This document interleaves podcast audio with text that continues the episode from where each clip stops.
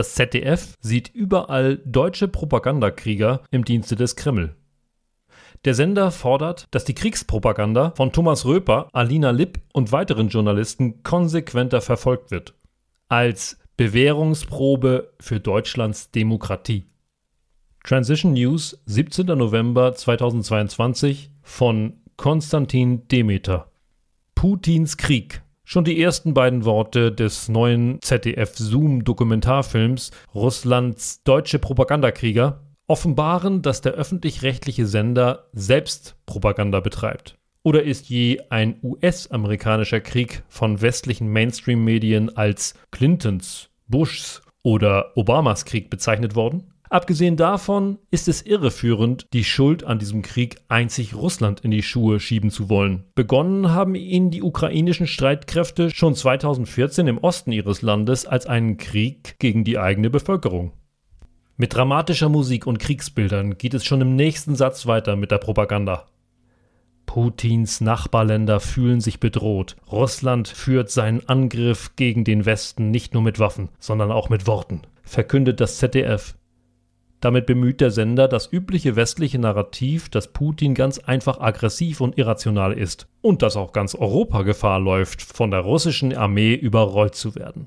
Dabei lässt sich die Invasion in die Ukraine nachvollziehen und begründen, ohne sie zugleich zu befürworten. Die andere Seite zu verstehen ist schließlich die Grundlage für erfolgreiche Verhandlungen, doch dafür besteht im Westen bekanntlich wenig bis kein Interesse. Nun, da klar ist, wer der Böse ist, kommt das ZDF zum eigentlichen Thema und will wissen, wer die Drahtzieher hinter der russischen Propaganda in Deutschland sind und welche Ziele sie verfolgen. Dazu bemüht der Sender den Datenanalysten Steven Brochard. Seit Jahren unterstütze er Polizei und Staatsanwaltschaft bei der Internetrecherche, so Zoom. Dabei stoße er im Netz auf immer wieder die gleichen Influencer. Unter den deutschsprachigen Propagandisten fallen Brochard drei Akteure besonders auf.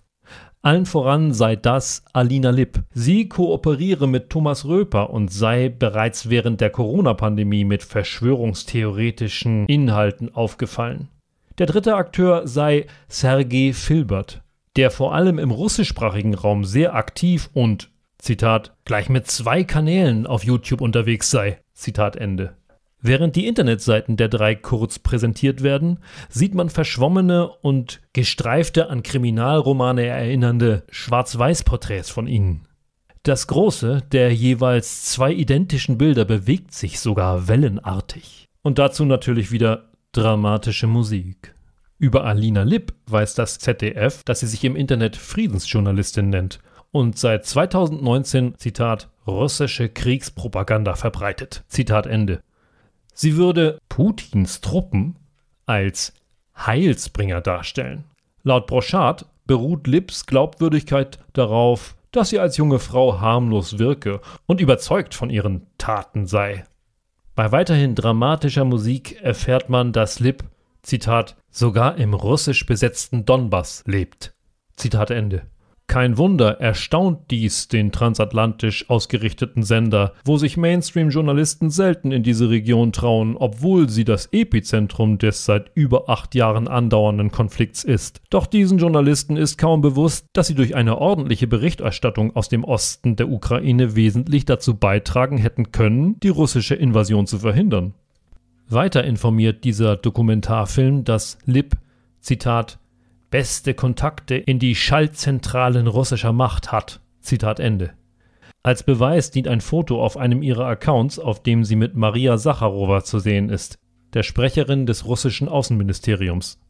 Der kriegstreiberische Sender bemüht nun Danilo Höpfner, der für die Menschenrechtsorganisation Memorial arbeitet. Memorial hat 2022 auf bemerkenswerte Weise den Friedensnobelpreis erhalten. Wir berichteten.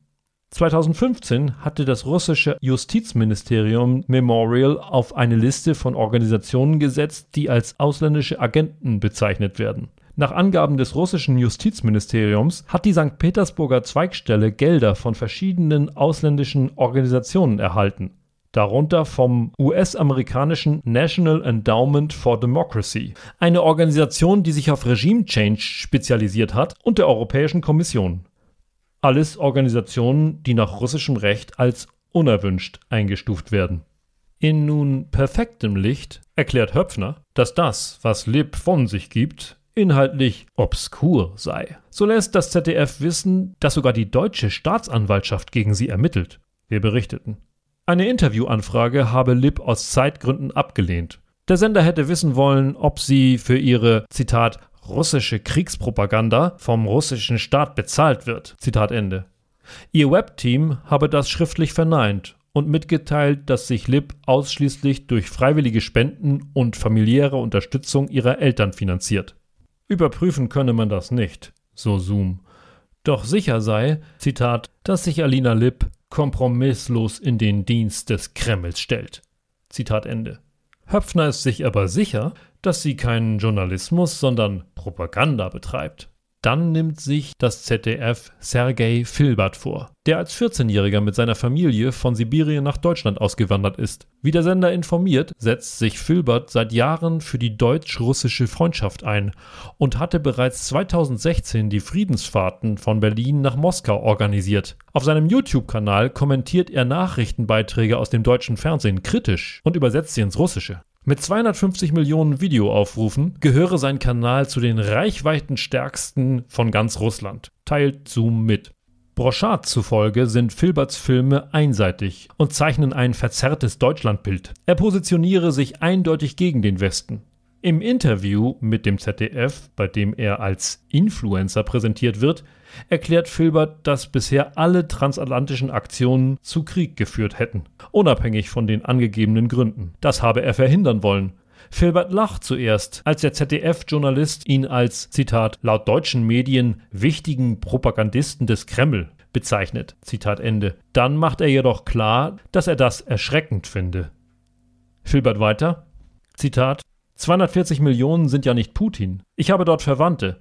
Das heißt, es könne auch sein, dass, wenn der Westen jetzt noch drei Jahre lang Waffen liefert, meine Verwandten in den Krieg müssen und sterben. Und ich will nicht, dass meine Kinder oder meine Bekannten aus Deutschland an der ukrainischen Front gegen meine Verwandten kämpfen, egal wer Recht hat. Zitat Ende. Man erfährt nun, dass Filbert auf seinem zweiten YouTube-Kanal die Talkshow NATO-Untersuchungsausschuss zeigt. Einer der Gäste sei der Verschwörungstheoretiker Markus Fiedler. Von Filbert will das ZDF wissen, was seine Motivation sei, die NATO in dieser Form zu kritisieren. Filbert erklärt, ich als Bürger Deutschlands muss für mich und meine drei Kinder entscheiden. Ist die NATO gut für mich? Sind die NATO-Kriege gut für mich? Ist die NATO-Erweiterung für mich gut? Ich würde sagen nicht, weil wenn ich dieses Jahr meine Rechnung nicht bezahlen kann, weil Russland Gas abkappt, weil Deutschland Waffen in die Ukraine liefert, dann weiß man, das ist falsch. Zitat Ende. Mit wiederum gestreiften und unscharfen Bildern von ihm sowie dramatischer Musik kommt nun Thomas Röper dran. Er gelte als enger Vertrauter Alina Lips, erklärt Zoom. Gemeinsam würden sie Propagandaclips produzieren. Röper weist auf Anfrage den Vorwurf zurück, als Propagandist zu wirken. Er erklärt, Zitat, es wäre schön, wenn man sich mit meiner Arbeit, meinen Quellen und meinen Argumenten auseinandersetzen würde, anstatt Kampfbegriffe zu benutzen. Auf seiner Website Antispiegel veröffentlichte Thomas Röper alle Fragen des ZDF und seine Antworten darauf.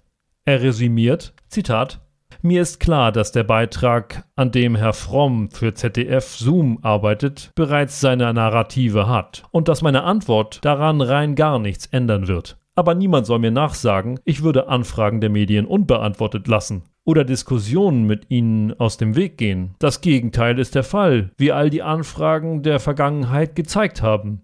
Die Vertreter der deutschen Medien gehen der Diskussion mit mir aus dem Weg. Sie reden lieber über jemanden als mit jemandem. Dafür dürften sie ihre Gründe haben. Zitat Ende. Nun kommt noch die Politologin Susanne Spahn zu Wort. Sie hat sich laut ZDF viel mit der, Zitat, Arbeit russischer Propagandisten, Zitat Ende, beschäftigt. Deren Strategie sei es, die, Zitat, Unzufriedenen anzusprechen, Zitat Ende, und Unmut und Existenzängste zu schüren. Das sehe man jetzt mit Blick auf den Ukraine-Krieg sehr deutlich. Reale Ängste würden aufgegriffen und für politische Zwecke instrumentalisiert, so Spahn. Der Sender fragt nicht, ob diese Unzufriedenen eventuell ansonsten kein Gehör finden. Und falls nicht, warum? Und politische Zwecke könnten positiv sein, zum Beispiel wenn Frieden das Ziel ist. Erstaunlich spät schwingt das ZDF die Rechtsextremismuskeule. Sie trifft jedoch nicht die drei angeblichen Hauptakteure russischer Propaganda. Vermutlich konnte der Sender keine noch so ferne Kontaktschuld herstellen, sondern den Rechtsanwalt Markus Beisicht. Seine politische Arbeit habe in der CDU begonnen, dann sei er Funktionär rechtsradikaler Gruppen wie der Republikaner und Pro NRW geworden. Er gehöre auch zu den Gründern des russisch-deutschen Vereins Die Brücke. Beisicht gehe es um die Freundschaft beider Staaten und einem Gegenpol zur kremlkritischen deutschen Berichterstattung. Ob er sich nicht zu einem Sprachrohr russischer Außenpolitik mache, fragt ihn Zoom. Beisicht hält die Frage für berechtigt, betont aber, dass es keinerlei Befehle und Vorgaben von Russland oder anderen Stellen gebe und sich sein Engagement aus eigenen Schlussfolgerungen entwickelt habe. Der NATO-Influencer ZDF sieht auch im Bundestag Russlandfreunde. Viele würden der AfD angehören und, Zitat, Stimmung gegen den Westen und gegen die Ukraine machen. Zitat Ende. Der Sender pickt sich Eugen Schmidt heraus, dass er, Zitat, russische Propagandatätigkeit, Zitat Ende, betreibt, will der Sender unter anderem mit Facebook-Posts des Abgeordneten belegen. Darauf steht zum Beispiel, Zitat, Ölembargo zerstört deutsche Wirtschaft, Zitat Ende. Und Zitat, Nein zu weiteren Waffenlieferungen in die Ukraine. Zitat Ende. Das sei selbst vielen in der AfD zu russlandfreundlich, befindet Zoom. Schmidt werde dadurch im russischen Staatsfernsehen, Zitat, zum Kronzeugen angeblicher deutscher Missstände. Zitat Ende. Für das deutsche Staatsfernsehen gibt es diese Missstände anscheinend nicht. Wie denn auch? Wir sind doch die Guten. Der Politologe Sergei Medvedev ist der Ansicht, dass die russische Propaganda Menschen wie Eugen Schmidt braucht. Ihre deutschsprachigen Internetangebote seien Instrumente Putins im Kampf gegen westliche Demokratien und Instrumente der Desinformation und Destabilisierung. Zuletzt kritisiert das ZDF, wie könnte es anders sein, den seit März 2022 in der EU verbotenen russischen Sender RT. Die Macher der Dokumentation sind besorgt, dass RT auf verschiedenen Wegen weiterhin Menschen in Europa erreichen kann. Die Politologin Sandra Spahn findet es ein Skandal, wenn die EU Sanktionen, welche die Verbreitung der RT-Inhalte verbietet, nicht durchgesetzt werden. Abschließend beobachtet Steven Borchardt, dass der Kampf mit Worten Zitat, mit einem klaren politischen Kalkül ausgetragen wird. Das Hauptziel der russischen Propaganda dürfte in erster Linie staatszersetzenden Charakter haben. Zitat Ende. Meint er. Es werde immer wieder herausgestellt, wie gespalten eigentlich auch die westliche Gemeinschaft sei. Als ob das nicht der Fall wäre. Und unsere Politiker nicht dafür verantwortlich. Das Zoom-Team fragte dennoch das Bundesinnenministerium, was man gegen Kriegspropaganda, Destabilisierung und Verächtlichmachung der deutschen Demokratie tun könne. Das Ministerium antwortete, dass die Verbreitung von Desinformationen zu den großen sicherheitspolitischen Herausforderungen gehöre, denen man sich stellen muss. Bereits kurz nach Beginn des russischen Angriffskrieges gegen die Ukraine sei eine interministerielle Taskforce etabliert worden, die einen Austausch zur Erkennung und Abwehr hybrider Bedrohungen, insbesondere Desinformationen im Zusammenhang mit Russlands Krieg in der Ukraine, sichergestellt werde. Der Dokumentarfilm schließt mit folgenden Worten. In der Ukraine rollen Panzer, um Russlands Weltordnung zu erzwingen. In Deutschland versuchen Propagandisten immer offener die Gesellschaft zu verunsichern. Allein mit Verboten ist der Kampf der Worte offensichtlich nicht zu gewinnen. Kriegspropaganda muss konsequenter verfolgt, Sanktionen müssen durchgesetzt werden. Für Deutschlands Demokratie eine Bewährungsprobe. Das ZDF lässt offen, wie diese konsequenteren Maßnahmen ausschauen sollten und sagt nicht, ob eine solche Härte auch westlicher Kriegspropaganda zu gelten hätte. Ebenso wenig verrät der mit Zwangsgebühren finanzierte Sender, wie die geforderte unterdrückte Meinungsfreiheit eine Bewährungsprobe für die Demokratie sein kann. Will man nicht in Orwellsche Doppeldenke verfallen.